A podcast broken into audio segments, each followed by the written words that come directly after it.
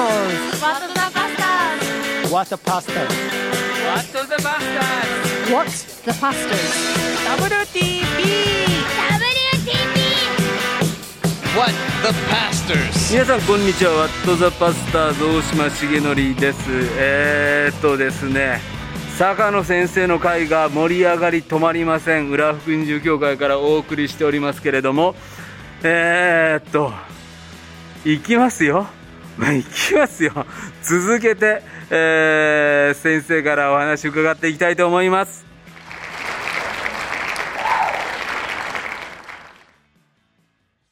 皆さん、えー心の井戸を深く掘る牧会者とカウンセラーの魂の地っていうですね、この本があー昨年出たんですけれども、非常に面白い本なんです。これは聖学院の藤掛明先生っていう、まあ、ここの教会の教会員ですよね。つまり、先生が牧師をしている教会の教会員の心理学のですね、教授、臨床心理士ですよね、の先生との対話、つまり牧師と信徒の関係にもある、そのお二人の対話の本がですね、え、地引き網出版というところから出てるんですね。先生、心の井戸を深く掘るっていう、なんで井戸なのか、なんで掘るなのかとか、これちょっとお伺いしたいと思ってたんですけど、今日。あのこのタイトルを考えたのはあの、まあ、地引き網出版の谷口さんだと思うんですね、編集者。うんうん、編集者が。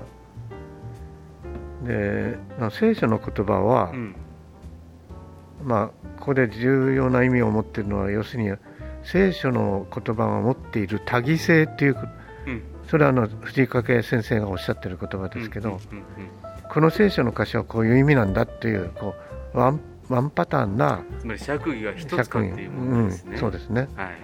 だけどそれだったらみんな同じ説教をするわけですよ、そうですね。どこの教会の牧師も、だけど違うわけじゃないですか、同じ3章16節をうん。ヨハネね。うん。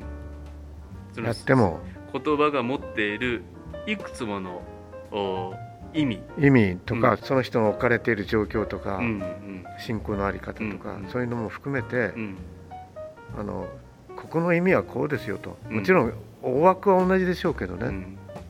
だけどそれをこう適用っていう形でこういろいろなこうあなたの場合にはこれであなたの場合はこうこうですっていうのなのか、うん。じゃなくて神の言葉自体が曖昧な意味ではなくてね絶対に。うん。絶対的な権威を持った神の言葉なんだけど、うん。今も生きてる言葉ではい。今も生きておられる神様がうん。ご精霊によって語られている、うん。でまあ説教者はその器として用いられているだけなわけで、うん。うん。だからこの意味はこうですよっていうようなことよりは、うん。神の言葉はこう語ってますっていうそその結果受け止める人たちがうん。必ずしもこう説教者が意図したようには聞いてないんですよ。でまた同じようなレスポンスが生まれるわけでも決してないですよね。違います。うん。だからそそういう意味ではね、たうん。多義的なんですよ、うんうんうん。なるほどね。説教が語られる。で語られてえー語ったことで起こる出来事は多義的。うん、うん。同じ神の言葉であってもね、うん。だからえ私そんなこと話さなかったんだけどっていうので今日恵まれましたっていう人がいるわけですよ先生こういうこと教えられましたって分かち合いに来るんだけど、うん。私言ってませんよっていうことを 勝手に教えられちゃってるわけですよね。そういうことです。すいません先生が遠回しに言っておられること、うん。まあだからまあそういうこの知知っていうのも、まあ、科学の知だとあのいわゆる方程式にうん。のっとったものだから、うん。それとこの神の生ける神の言葉とうん。生きている人間の魂うんの知っていうのは要するにこう多義的なんですよ、うん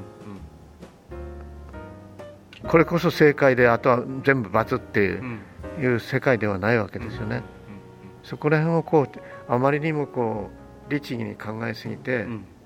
それが福音主義だと思ってうん。あのやってるから、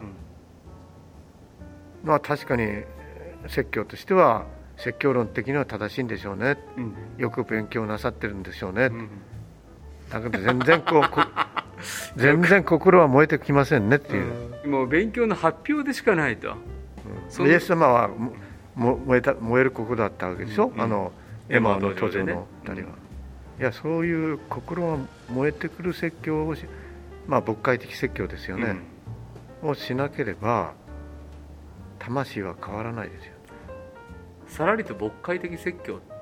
心が燃えてくるのが牧会的説教。牧会的説教って何ですか？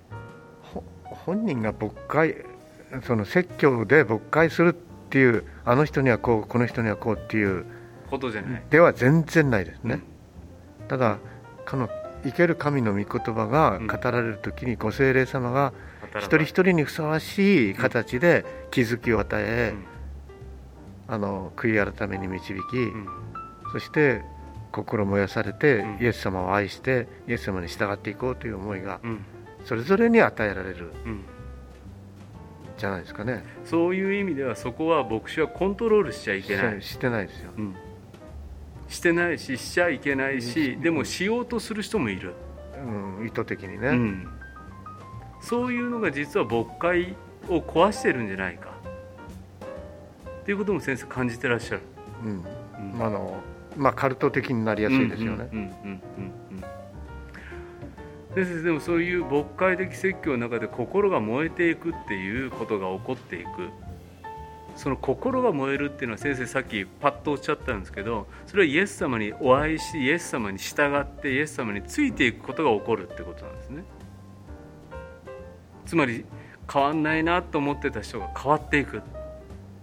それは先生もっともっとゴツゴツしたまま放り投げるっていうような言い方でじゃないようにも思ってるんですけど。はい。つまりどう解釈してもいいよっていうなんか、あの自由はある。うん、自由はある。自由はあるけれどもそこに精霊のお働きを信じながらそうです投げる説教のありようっていうのが語る説教のありようっていうのは先生気をつけてらっしゃることは何ですか、だからやっぱりそのまあいわば散漫になったりうん。あの御言葉が言ってもいないようなことをうん。ねあの受け止められるようなうん。そういう語り方はまずいと思うんですよね、うん。だからあくまでも残るのが御言葉であって、うん。その生ける御言葉がその一人一人にふさわしく牧会される。うん。一回坂野先生の説教をこの番組で音源で流したい。んですよそれはやややめてください。でもそれって僕は自分の御言葉体験なんですよね。浦和教会で。実は、まあ、さっきも言いましたけど説教原稿のメモ取ってるんだけど先生語ってないことで教えられて書き留めてることっていうのが起こっててそれは多分隣の人は別のことを教えられてるんですよね、そうなんですよね、うん、一人一人の作業は350人いても違うんですよね。だから語った後はやっぱりもう自分の説教ではないわけですよね、うん。いわゆる説教集というものは私はあの、まあ、名説教と言われるものはあのあっていいと思ってるんですよ。あっていいと思うけれどもその時その場でその人に語られたようにうん。その文字化したものが例えばこう100年経ってもうん。同じように語りかけるかっていうとまた違うんじゃないかと思うんですよね。本当そうですね。もちろんそこで教えられる人がいてもいいけど。うん。ロイド・ジョーンズとかね大好きだって人がいてもいいけどじゃあそれを教会堂で礼拝堂で朗読したら説教になるんですかっていう、うん。かつてのギリシャ語の先生が丁寧にやった説教だったら全員がこの教会の群れに向かって語られている説教として正解ではではないんだと。この管を通して神が用いてくださる説教への信頼っていうものを。そういう意味ではね先生ねつながってるように思うのは先生は自分のことそんなにダメなやつじゃないと思ってるっておっしゃったじゃないですか。私はそれを思っとかなきゃいけないようにも思うんですよね。神様が自分を選んでくださったんだったらそんなに自分のことを自己卑下しすぎることはこの管を用いると決められた神の選びを蔑むことにもなりますよね。そうそうそれですよ 私はね。うん。だからもう家内に、うん。あのこれにも書いてあるかもしれませんけど、うん。あのいくら語っても皆さん変わらないから、うん。自分は神様のお邪魔をしてるんじゃないかと思ったんだよ。うん。ね。だから給料もらいもらうわけにいかないと、で家内にうん。あのとてもじゃないけどこれ自分が神様のお役に立ってるとは思えないから、うんあの給料返すからけどもいいかって言ったらどうぞって言ったすごい話だな。の いやいや。どうぞって言われて。どうぞって言われてなんか上げた手をこう 振り上げた手を。そ,、まあそんなことないわよって言ってくれるかなと思いますよね、まあ自分はこの教会にとってはうん。妨げにはなってるんじゃないかと。うん。そういう時期はあったわけですよ、うんうん。当然。最初は。うんいくらやっても変わらないし、うん。まああ哀れみによってうん。人は救われるけど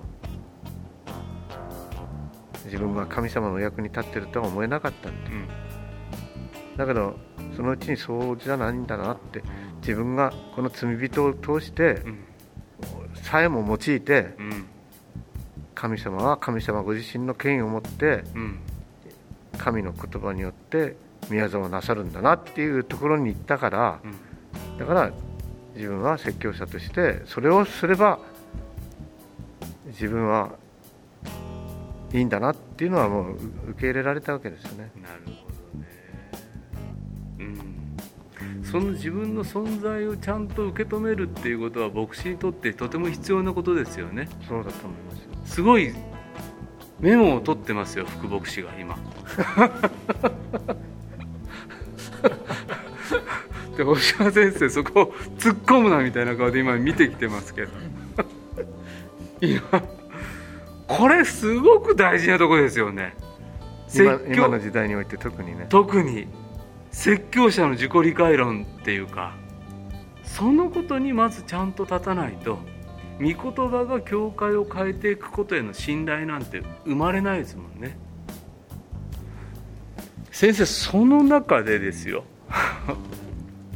今コロナになりましたよね。先生牧師としてこの状況をキリスト教会の歴史の中でも、まあ、少なくとも日本の教会はこのコロナを経験とか疫病とかペストも経験したことなかったし先生今この状況のこの時代の中で牧師をしているっていうのは何が起こってるって思ってらっしゃいますか？まああの昨日もある牧師先生とね、はい。あの電話で話してたんですけども、まあ大体同じごあの意見なんですけどね、あの神の裁きだということをまうん。あおっしゃる方もおられるようですよね。これが起こったことは神の裁きだうん、東日本の震災の時にもそういうことを言っちゃう人がいましたよね、だから言ったからって言って何なのっていうのがあるわけですよ。はい。だい大体神の裁きだという権利があなたにあるのっていう。はい。先生ありがとうございます、神様の奥義にうん。属することであって、はい。それを勝手にこう説教者であろうと、うん。ね、うん。まあ、聖書こう言ってるじゃないかっていうのは、まあ、もちろんあるけども、今のこの食食この現象についてうん。私はそういうことは言えない、うん。まあせいぜい言えるとしたら神様はよく立ち止まって考えなさいよっていう警告あるいはよく言えばそういうチャンスをうん。我々を信頼してうん。与えてくれてるんじゃないかなって、うん。いきなりバーンってこう地球全体がか崩壊したっていうことじゃないんでう、ん私はそう思ってるので、うん。必ずしもこうコロナをテーマにしてうん。説教することはないですよね。う、んうんうんけどまあ淡々とふ福音をうん。語ることに先生今日久々にお会いして第一声が疲れてますねって私のことを気遣ってくださったじゃないですか、このことで牧師たちは疲れましたよね疲れてますね。うん。みんな誰に聞いても疲れるよねって言ってるね。先生も疲れてますか、疲れてると思いますよ。うん、何に疲れてるんですか？いややっぱりあのさっきねお話をしてたと思うんですけど私にとってはやっぱりこの教会堂におけるうん。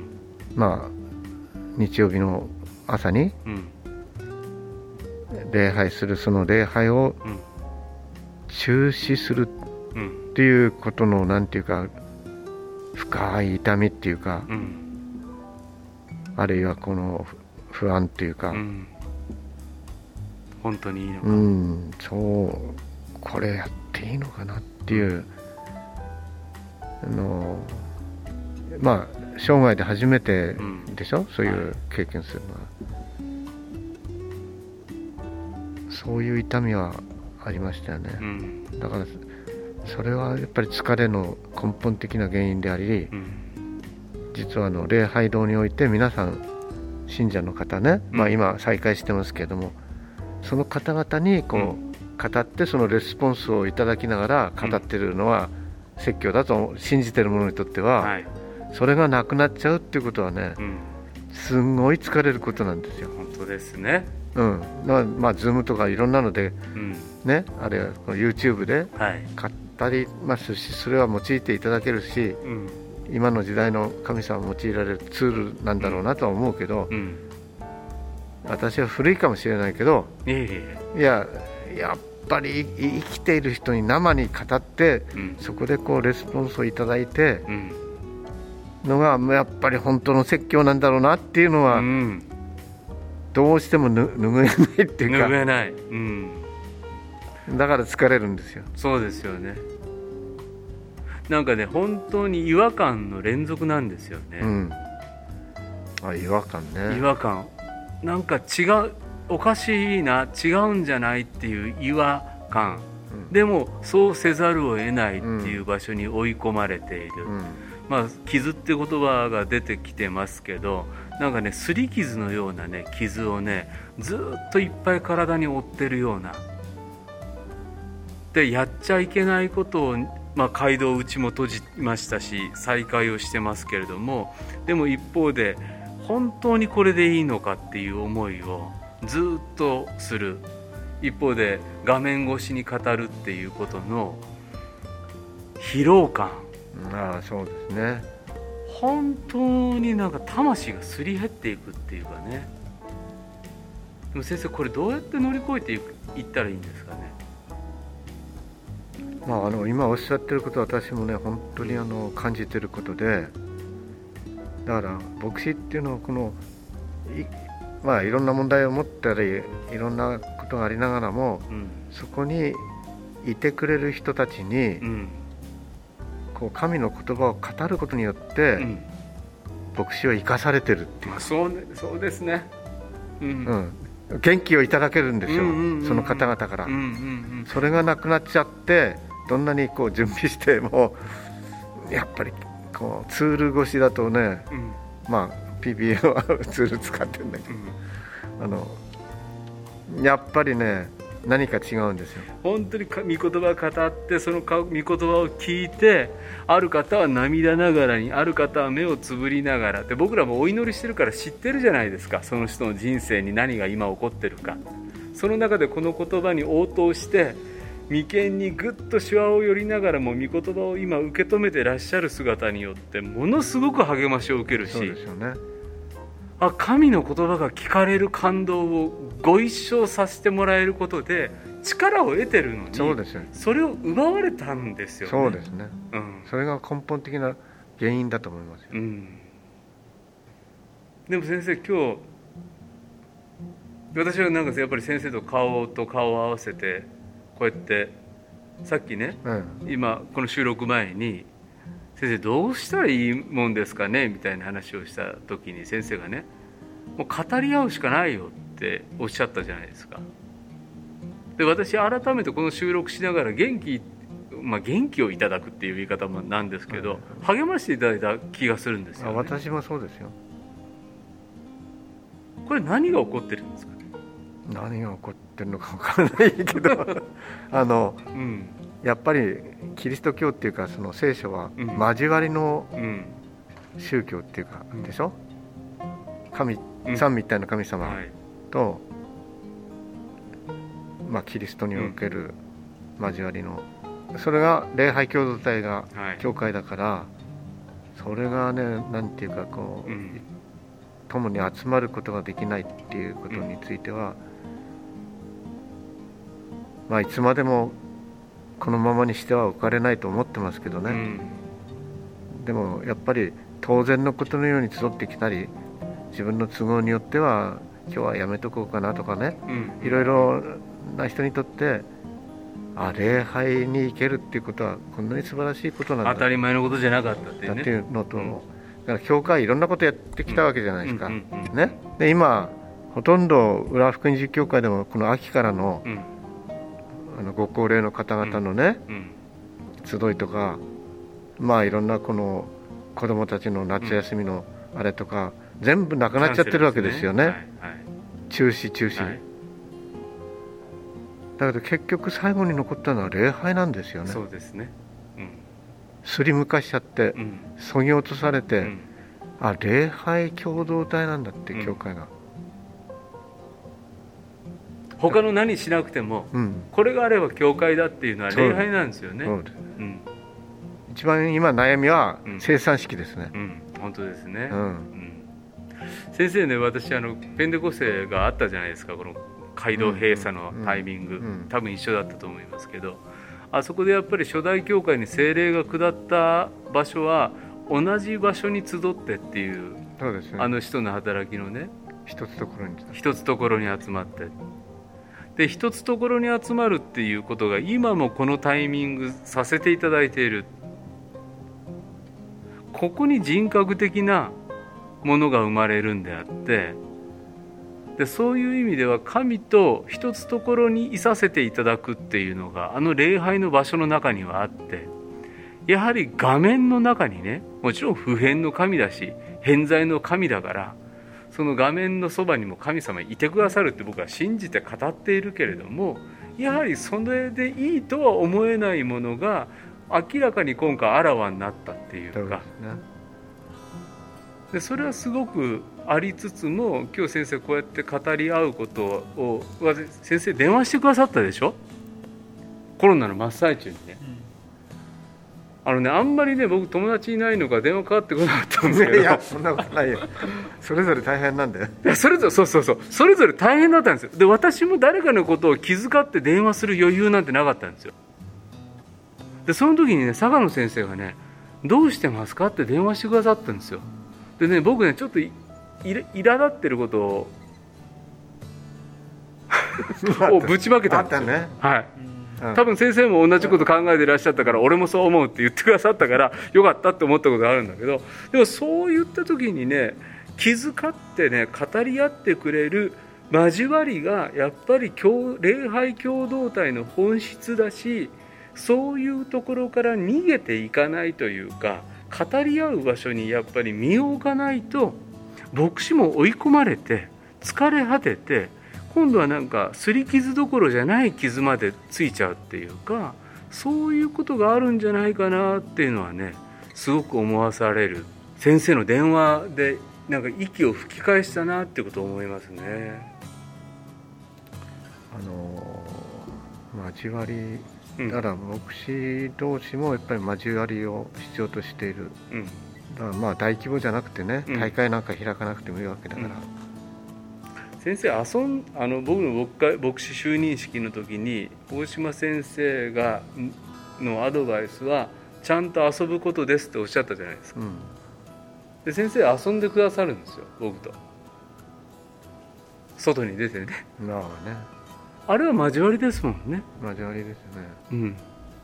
交わりをなんていうかな。会議じゃない交わり生産性のない交わり。ああいうのがもっともっと必要になってくるでしょうね。そうですね。うん。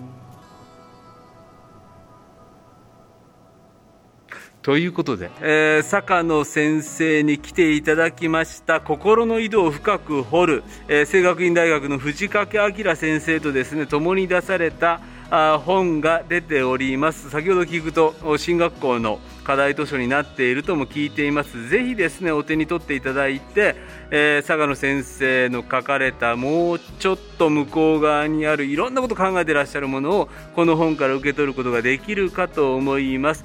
皆さんからの番組の感想リクエスト待っています。メールアドレスや wtp.pba-net ドットコムメッセージにはラジオネーム年齢匿名希望の方はそのように書いてください。次回放送日は9月27日です、えー次回の放送のゲストは早く準レギュラーって狙っている皆さんの期待している方に出ていただきます。それではさようなら。この番組はラジオ世の光テレビ「ライフライン」でおなじみの PBA 太平洋放送協会の提供でお送りしました。